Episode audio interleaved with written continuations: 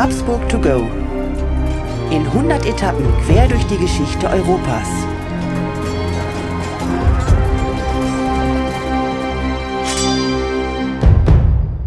Hallo und herzlich willkommen bei Habsburg to go, der etwas andere geschichtliche Reisebericht. Wir reisen in 100 Etappen auf den Spuren der Habsburger. Wir, das sind Markus Knapp und mein Name ist Thomas Krug.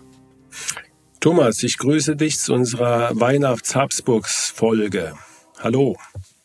Markus, ja, wir machen heute so eine Jahresabschlussfolge und versuchen, habsburgerisch, historisch besinnlich zu werden. Richtig, wir versuchen das. Mal gucken, ob es uns gelingt, weil ich glaube, so viel Besinnlichkeit habe ich zumindest nicht gefunden, was Weihnachten und Habsburg anbelangt. Eher ja, durchaus Aspekte, die, die in die andere Richtung von Besinnlichkeit gehen, aber ich will nicht zu viel verraten. Wir haben uns äh, gedacht, dass wir keine Habsburger Folge aufnehmen können an Weihnachten, ohne auf, auf, auf dieses Fest einzugehen und was es für die Habsburger bedeutet hat und wie vielleicht auch die Habsburger dieses Fest auch beeinflusst haben und haben uns gedacht, dass wir so zwei, drei Aspekte aus der Habsburger Zeit aufgreifen, aus unterschiedlichen Zeiten und äh, die ein bisschen diskutieren. Und insofern weichen wir heute mal ein bisschen von unserem sonstigen Konzept ab, Thomas, und haben keinen besonderen Ort, sondern wir reisen jetzt einfach mal gedanklich in die Weihnachtszeit zu unterschiedlichen Jahreszahlen. Und ja, ich glaube, äh, Thomas, du fängst an, du führst uns, glaube ich, in die Zeit von Josef II., wie ich das so mitbekommen habe. Genau, wir reisen ins 18. Jahrhundert, in eine Zeit, in der wir schon eine schöne Folge gemacht haben mit Mozart. Dort sind wir auch ganz kurz mal Josef II. begegnet und äh, heute darf er für unsere Geschichte, unsere erste Geschichte herhalten.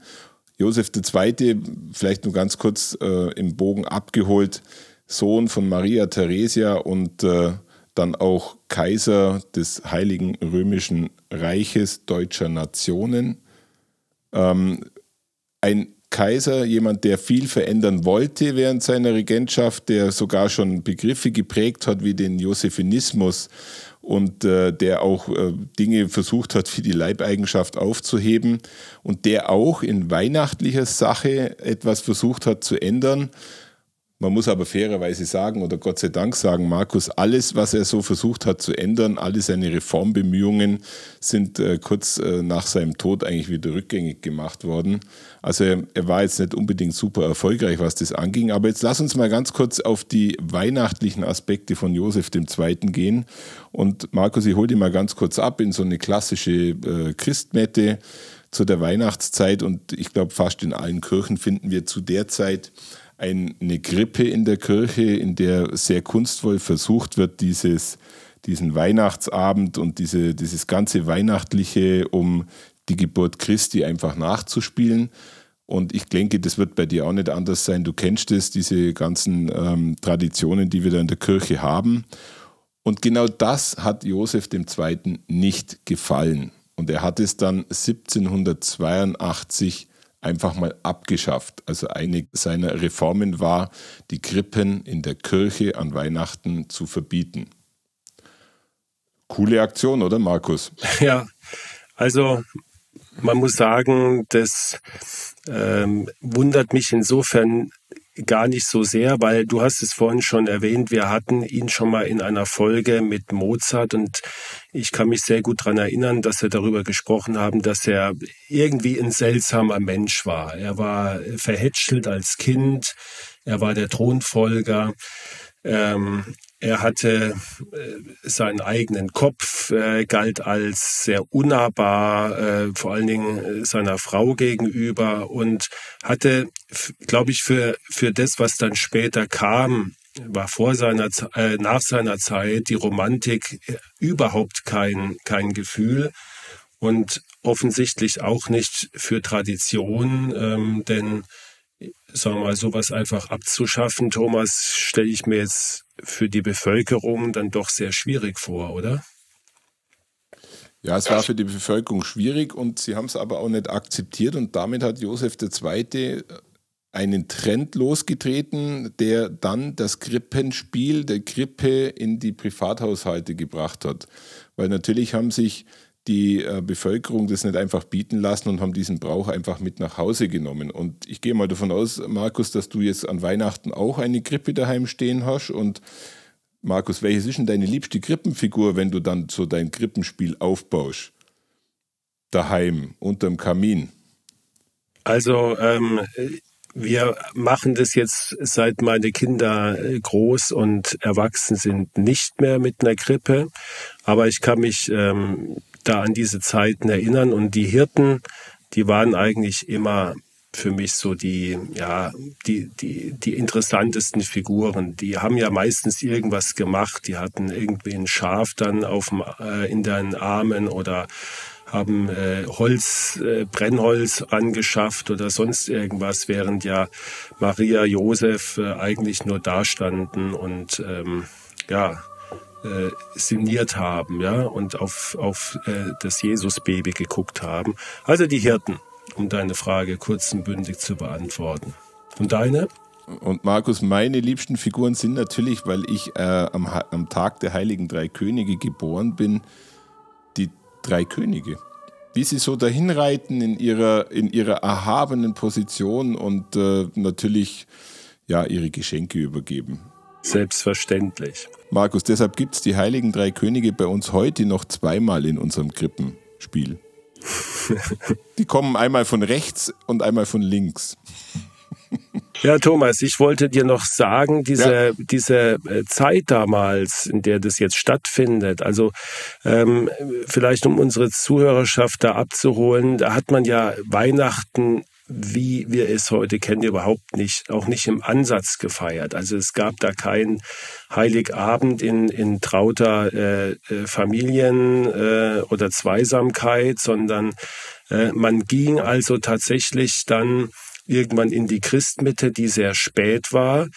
Und diese, diese Christmette, die ging ähm, um damit überhaupt jemand kam, ähm, war das jetzt nicht so nach einer strengen Liturgie, sondern es war wohl sehr volkstümlich. Ähm, man hat da auch äh, berühmte äh, nicht sakrale Lieder eingeflochten, zum Beispiel aus, aus Opern, also Arien mit eingeführt. Da hat man auch dann laut mitgesungen und es hatte dann mit dem eigentlichen Weihnachtsfest relativ wenig zu tun.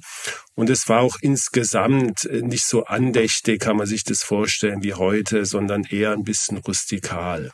Und danach ging man dann auf den, auf den Platz vor der Kirche und meistens waren da ein paar Buden aufgestellt und da hat man dann noch was getrunken, spät in der Nacht vielleicht auch noch was gegessen. Manche Historiker sind der Meinung, so sind die, die Christkindlmärkte entstanden. Ähm, vielleicht ist da was Wahres dran. Ja?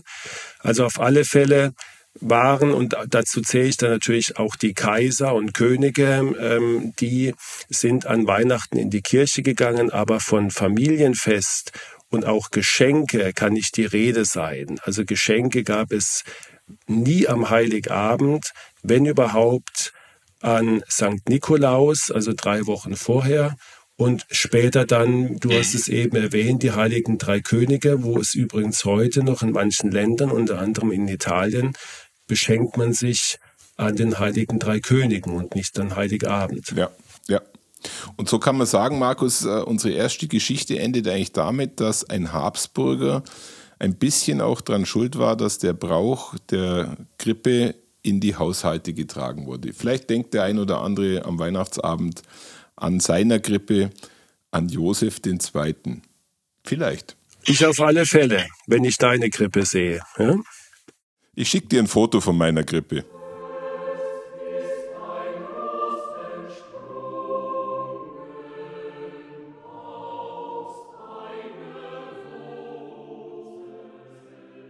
Thomas, ich habe ja eben gerade schon angedeutet oder erzählt, dass also die, Art, wie wir heute Weihnachten feiern, damals noch überhaupt nicht üblich war. Das kam dann erst so 20 bis 30 Jahre später in der sogenannten Biedermeierzeit.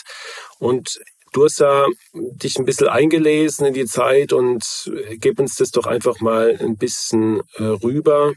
Was war das für eine Zeit und vor allen Dingen, was hat es mit dem ersten Christbaum auf sich? Markus, das mache ich sehr gerne und äh, wie so oft hat zumindest in Österreich der Einzug des Christbaums auch sehr maßgeblich mit den Habsburgern zu tun. Aber lass mich einfach mal ganz vorne beginnen und äh, wir starten einfach mit einem Bericht der Metternischen Staatspolizei aus dem Jahr 1814, in dem tatsächlich zu lesen ist, dass die Geheimpolizei oder Staatspolizei ein Christbaumfest in einem Salon einer jüdischen Bankiersfamilie, namentlich Arnstein, ja, festgestellt hat. Ja. Die Frau des Hauses, die Fanny von Arnstein, die aus Berlin stammte, hatte damals diesen Brauch mit nach Wien genommen und da wurde das erste Mal in Wien festgestellt, dass es einen Christbaum gibt. Aha. Und das war anrüchig oder was hatte jetzt Metternich damit zu tun? Ja, die metternische Staatspolizei war, glaube ich, so viel unterwegs, äh, um für die Habsburger auszuspionieren, ob das Volk auch wirklich alles richtig macht, dass sie diesen Christbaum als außergewöhnlich wahrgenommen haben und ihn zumindest in einem Bericht erwähnt haben, der dann aber auch bei Hofe ankam und zu einer Kopie geführt hat. Und ich höre ja daraus, dass es den, den Christbaum bis dato in Wien überhaupt nicht gab oder in Österreich. Ja, ist tatsächlich so, dass es also zumindest in Wien, und das war ja, ähm, sage ich mal, das Zentrum der Macht und das Zentrum des Geschehens im Habsburgerreich, dieses, diese Tradition nicht bekannt war. Und dann dieser rasante Triumphzug stattfand, in dem der Wiener Hof genau das auch weiter bei sich praktizierte und diesen Christbaum immer mehr in, die, ihre, in ihre ja, in ihre Festivitäten mit integrierte. Und die, diese Fanny von Arnstein, die stammte ja aus Berlin. Ja, und das heißt äh, Preußin, protestantisch mit Sicherheit auch. Ja. Und äh, im Grunde genommen könnte ich mir vorstellen, dass, dass diese Bräuche äh, von den Protestanten ein bisschen in Wien mit Argwohn beobachtet worden sind. Also eigentlich gleich zwei Argumente, es nicht zu übernehmen. Preußisch und dann noch protestantisch. Aber leider Gottes ließ sich es dann für die Habsburger auch nicht verhindern, weil natürlich zum Beispiel die Gattin von Erzherzog Karl, die Henriette von Nassau-Weilburg, natürlich auch dieses Brauchtum aus Norddeutschland dann mitbrachte. Und ich glaube, die Habsburger konnten sich nur zwei Jahre diesem äh, Brauch erwehren, weil im Jahre 1816, also zwei Jahre später, leuchtete dann der erste Christbaum auch zu Hofe und erstrahlte dort, äh, was weiß ich, mit Hunderten von Kerzen. Mhm.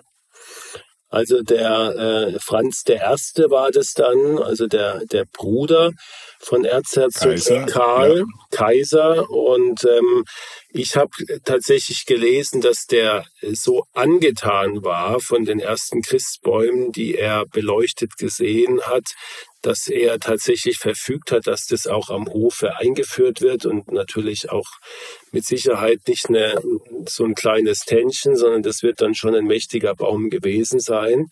Und ähm, ja, dann seit dieser Zeit kann man das sagen, gibt es äh, in Süddeutschland oder in Österreich die Christbäume und bis zum heutigen Tag.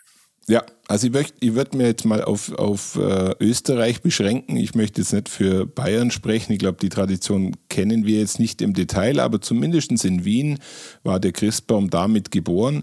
Es hat aber dann schon noch mal einige Jahre gedauert. Es gibt Berichte, dass es 1821 außer auf dem äh, Hof äh, zu Habsburg äh, keine Christbäume zu kaufen gab, aber schon dann etliche Jahre später, 1829, gab es dann Christbaumverkäufer am Schottentor und äh, wieder einige Jahrzehnte später war dann um 1851 in der Vorweihnachtszeit es total üblich, sich diese Christbäume zu kaufen und daheim aufzustellen. Also irgendwo war auch hier ein bisschen Habsburger im Spiel, die dann zumindest in Österreich und in Wien speziell den Christbaum ja, unbewusst wahrscheinlich etabliert. Und du hast gerade vorher gesagt, dass es natürlich eine Tradition, eine preußisch-protestantische äh, äh, Tradition war. Ich glaube, so insgeheim hat äh, speziell Kaiser Franz I. sicherlich nicht immer Juhu geschrien, aber er fand es so schön, dass er es dann doch auch für sein Volk akzeptiert hat. Ja.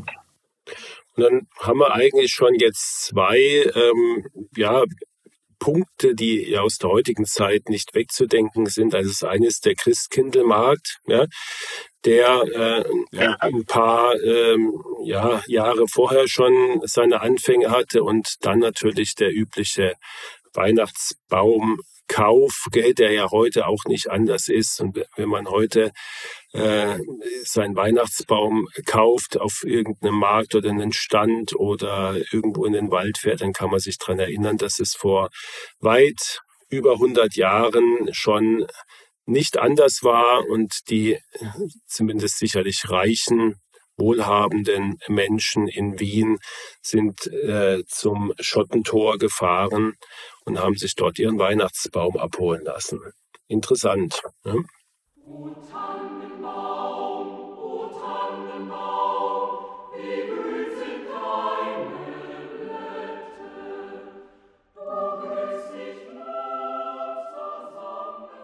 Herr Thomas, vielen Dank äh, für, für diese Information. Wir äh, kommen jetzt zum dritten Teil unserer Weihnachtsfolge. Wir gehen noch mal ein paar Jahre nach äh, vorne in die Zukunft und befinden uns am Ende des 19. Jahrhunderts. Und das heißt, wir sind eigentlich ich würde mal sagen, in unserer Lieblingszeit, Thomas, von den Habsburgern, weil da einfach so unglaublich viel Interessantes passiert ist und da auch so unheimlich interessante Charaktere sind. Und wir sind äh, Weihnachten in der Zeit von Kaiser Franz Josef und Sissi. Und Markus, ich bin jetzt schon total gespannt, weil ähm, ich habe jetzt gerade so diesen, glaube ich, auch ein klassischer Weihnachtsfilm, den, die Sissi-Filme im Kopf. Und das muss einfach ein traumhaftes Weihnachten gewesen sein, welches da der Franz Josef und die Sissi äh, erleben durften oder auch äh, erlebt haben. Ja. Lass uns mal bitte an dieser Weihnachtszeit teilhaben. Genau, das habe ich mir auch gedacht und äh, genauso wie du habe ich mir das vorgestellt, wie halt im Sissi-Film, dass dann ähm, alles so prachtvoll und festlich und ähm, stimmungsvoll ähm, arrangiert worden ist und äh, so eine Geschäftigkeit und so eine Geheimnistuerei und wie man das sich halt so äh, vorstellt. Und vielleicht noch, dass äh, der Franz Josef und die Sissi vorher wie äh, bei drei Nüsse für Aschenbrödel durch den Winterwald noch äh, auf dem Pferd äh, sitzen und äh, romantisch äh, mit den Schneeflocken spielen. Aber lieber Thomas, äh, nichts davon kann ich dir da tatsächlich bestätigen. Im Gegenteil, es war ganz anders. Es war eigentlich traurig. Aber lass mich vielleicht noch mal kurz ähm, weiter zurückgehen, nämlich äh, zu Franz Josef als Kind. Ähm, da ist nämlich überliefert, dass er schon als Dreijähriger äh, zu Weihnachten eine ganze Armee Zinnsoldaten geschenkt bekommen hat. Und er soll darüber ganz außer sich gewesen sein vor Freude und habe dann, so berichtet es äh, seine Mutter, ähm, den gesamten Abend äh, mit diesen Zinnsoldaten Krieg gespielt. Ja. Ob das eine Legende ist und dann so sein, äh, wir wissen, nicht vorhandener militärischer, ähm, sein militärisches Talent da entdeckt wurde oder ähm, ob das frei erfunden ist, äh, wer weiß. Auf alle Fälle ist es eine Anekdote, die sehr gerne erzählt wurde. Jetzt ähm, kommen wir zu den Weihnachten, ähm, ich sage jetzt mal einfach als Jahreszahl 1888. Und so wie du es und ich mir das eigentlich vorgestellt habe, war es überhaupt nicht, sondern wir wissen aus Augenzeugenberichten vor allen Dingen von seiner Tochter, der Marie Valerie, die uns ja auch schon mal in der Folge begegnet ist, Thomas, wissen wir, dass die ja. Stimmung, die Atmosphäre im Haus Habsburg zu Weihnachten überhaupt nicht festlich war, sondern es war eher steif und kühl. Und wir hören vielleicht mal eine Textstelle, eine Überlieferung von Marie Valerie und lassen die Juliane uns das mal vorlesen. Man speist in peinlicher Ungemütlichkeit und ist froh, wenn man sich um halb sieben trennen und den heiligen Christabend wie jeden anderen beschließen kann. Ja, Markus, das spiegelt schon ein bisschen die, die Stimmung wider, aber ich sage jetzt mal, zumindest der Franz Josef und die Sissi müssten doch eigentlich happy gewesen sein, weil Sissi war ja viel auf Reisen, Franz Josef war ein Arbeitstier. Und wenn sie sich dann an Weihnachten mal getroffen haben, die zwei, dann müssen doch die zumindest eine richtige weihnachtliche Stimmung verbreitet haben, oder? Ja. Du hast es ja eben schon gehört. Ähm, es war überhaupt nicht so. Und ähm, wahrscheinlich war das für die Sissi ein Horror überhaupt, die paar Tage dann äh, in, in Wien verweilen zu müssen. Und sie hatte ja konnte ja wahrscheinlich äh, nicht ihrer Familie und ihren Kindern antun, auch an Weihnachten fern zu bleiben. Ähm, es war zumindest so, und auch äh, da haben wir eine, ein, einen Brief, äh, aus dem die Juliane gleich zitieren wird, die Bestätigung, dass die Sissi also, sobald es ihr möglich war, Wien wieder verlassen hat und der Franz Josef sozusagen sturmfreie Bude hatte. Hören wir mal rein. Ja, sehr gerne. Liebe gnädige Frau, übermorgen reist die Kaiserin auf acht bis zehn Tage nach München und ich bin wieder Strohwitwer. Ja, Thomas, das war also eine Nachricht an seine Freundin Katharina Schratt. Wir werden dieser Frau mit Sicherheit noch eine Folge widmen, weil bis heute ist nicht so ganz klar, was für eine Funktion sie im Leben von Franz Josef da ausgeführt hat. In dem Fall würde ich mal sagen, war es eine typische Seelentrösterin. Gell? Der Mann war einfach, ja, wie soll man sich das vorstellen? Gell? Äh, kaum ist Weihnachten vorbei, fährt die Frau wieder weg. Ich weiß nicht, äh, wie du das fändest, ja. aber ich fände es ziemlich, ja, ziemlich traurig, oder? Also für uns, glaube ich, für uns beide nicht vorstellbar, dass äh, am ersten Weihnachtsfeiertag die Familie wieder auseinandergeht oder in dem Fall die Frau dann abreist. Sind Dinge, die, äh, glaube ich, schon widerspiegeln, in welcher schwierigen Situation das Ganze stattgefunden hat. Richtig. Ich glaube, Franz Josef, auch das ist überliefert, hat generell an Weihnachten nicht so richtig Gefallen gefunden. Er schenkte auch nichts und ließ sich auch nicht beschenken.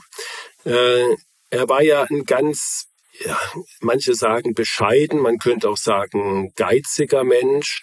Er hat also überhaupt nichts äh, für sich persönlich ausgegeben. Ähm, sämtliche Ausgaben, die der Staat hatte, waren halt äh, Sachen, die er gebraucht hat, um sein Amt auszuführen. Also seine Uniformen und, äh, und sein, seine Schreibutensilien und seine, seine Kutschen und, und was auch immer. Aber er selber hat für sich überhaupt nichts gekauft. Und weil er selber nichts gebraucht hat, äh, kam auch nicht auf die Gedanken, dass er vielleicht anderen Menschen eine Freude tun kann, wenn er mal was schenkt. Also auch seine Leibdiener haben nie etwas bekommen.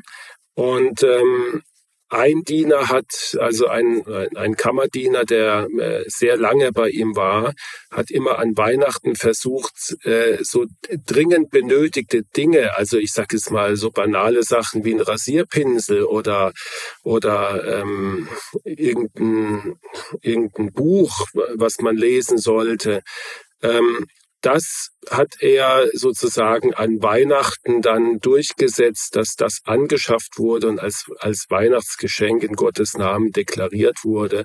So ging's zu am Hof eines, eines Kaisers. Man kann sich das kaum vorstellen, oder?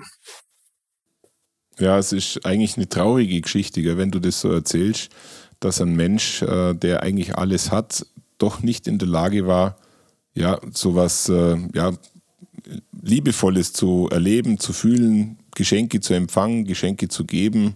Also wir sollten ihn uns nicht als, als äh, Beispiel nehmen in dem Fall.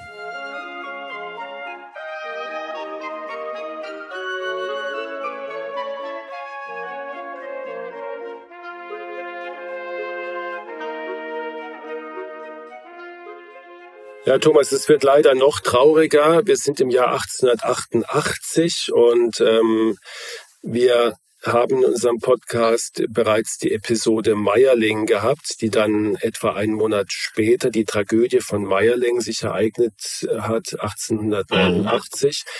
Also das heißt, 1888 war das letzte Jahr, wo die Kernfamilie also äh, Franz Josef, Sissi und die drei Kinder zusammenkamen in Wien. Und damals, auch da gibt es Augenzeugenberichte, nämlich wiederum von der kleinen Schwester von Rudolf, von der Marie Valerie, war der äh, Rudolf in einem bedauernswerten, erbärmlichen Zustand. Er litt also äh, unter wahnsinnigen Depressionen. Es wurde ignoriert, übrigens in erster Linie von seinem Vater, der dafür überhaupt kein Verständnis hatte und auch damit überhaupt nichts anfangen konnte. Und als dann die Sissi am Heiligabend den ihren Sohn, den Rudolf, äh, bittet, äh, er möge nach ihrem Tod sich um seine Schwester, nämlich die Marie Valerie, kümmern. Da bricht er regelrecht zusammen und fällt ihr schluchzend um den Hals. Und ähm, erstaunlicherweise hat selbst diese Reaktion, also die ja wirklich bemerkenswert ist, im Haus Habsburg nicht äh, zu irgendeiner Reaktion geführt, schon gar nicht vom Kaiser, dass er gesagt hat, Mensch, mit meinem Sohn stimmt was nicht. Ähm, da müssen wir jetzt mal, ja. müssen wir jetzt mal gucken, was da los ist. Gell? Also gar nichts. Äh, sehr, sehr traurig. Und das Jahr nach Meierling ähm, war natürlich noch mal schlimmer. Also die Stimmung kannst du dir vorstellen. Mhm. Und auch da lassen wir uns doch mal eine Textstelle vorlesen, Thomas. Papa hat so wenig Interessen mehr und ist schwerfälliger und kleinlicher geworden. Zusammen sein meiner Eltern fortwährend aus kleinen, aber unglaublich aufreibenden Peinlichkeiten zusammengesetzt. Mama klagt mir ständig ihr Leid, und ich sehe Papa nicht mehr mit den Augen schwärmender Begeisterung an. Ja, das nochmal ein Zitat von Marie Valerie und sie hat immerhin es dann geschafft, Thomas, ähm, mit ihrem Ehemann, zumindest kurzfristig, Franz Salvator hieß er. Sie haben sich damals äh, so im romantischen Heidelberg äh, kennen und lieben gelernt. Wir hatten das in der Folge.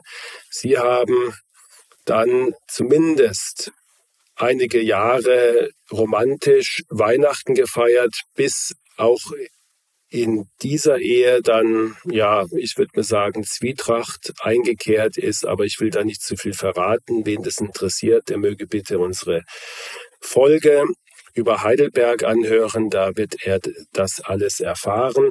Aber zumindest hat sie einige Jahre ein Weihnachten erlebt, wie wir es uns vielleicht auch heute vorstellen, wie wir es auch jedem wünschen in der heutigen Zeit.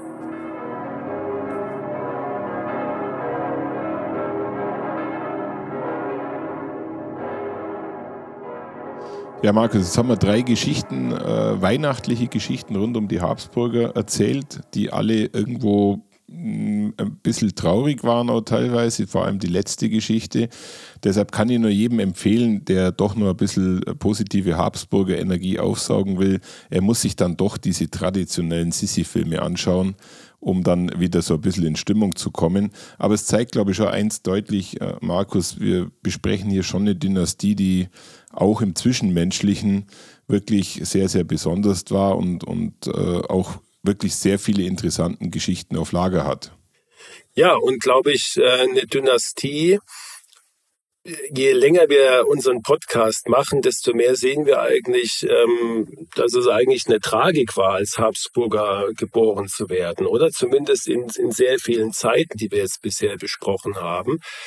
Und äh, dieses romantische, verklärte äh, Kaiser und Prinz und Prinzessin und so weiter, das hat de facto, zumindest sehen wir das sehr häufig, nicht stattgefunden. Und ähm, diese Sehnsucht danach, die sicherlich in, in sehr vielen drin liegt, ähm, so aufgewachsen zu sein, wie man das halt aus den Sissi-Filmen kennt, mit, mit dieser Romantik und äh, dem Reichtum und dem Prunk und alles schön, die hat es de facto nicht gegeben.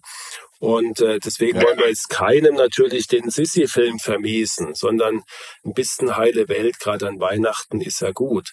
Aber ich glaube, es war, war ganz interessant zu sehen, dass äh, in diese Weihnachtszeit für die Habsburger offensichtlich eine sehr problematische Zeit war.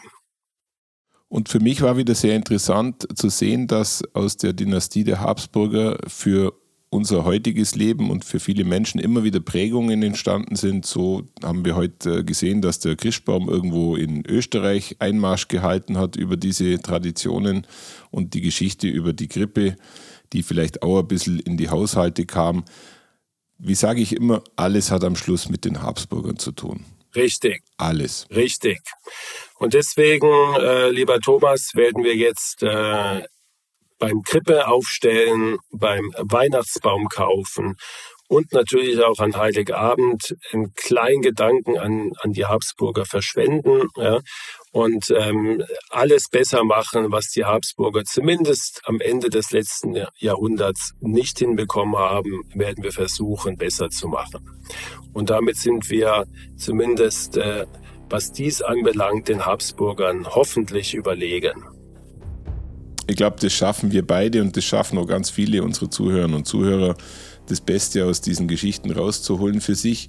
Und ich glaube, das ist ein schöner, ein schöner Abschluss unserer heutigen Folge, die ähm, für uns das erste Jahr mit Habsburg to go war. Ein Jahr, was, glaube ich, für uns beide sehr spannend und sehr ja, erkenntnisreich war. Wir lernen mit jeder Folge über die Habsburger, mit den Habsburgern und wir haben ja noch ein bisschen Reise vor uns, Markus.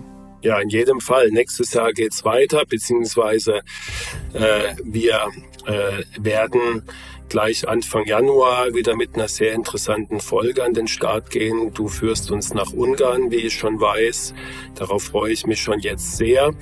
Und ja, dann bleibt uns nur noch übrig, unseren äh, Zuhörerinnen und Zuhörern ein friedliches, besinnliches, schönes Weihnachtsfest zu wünschen und natürlich wünschen wir, dass ihr oder sie uns alle treu bleiben und auch nächstes Jahr weiterhin Habsburg to go hören.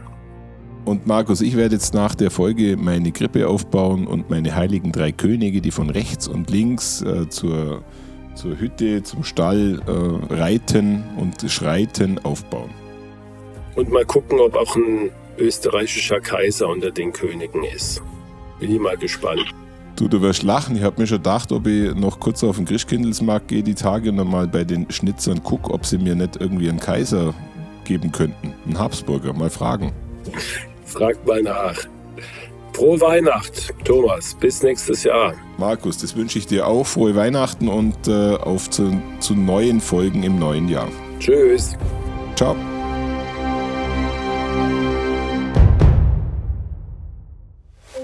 Eine Produktion der Sounds GBR. Krug und Hacking. Bearbeitung und Musik Tim Hacking.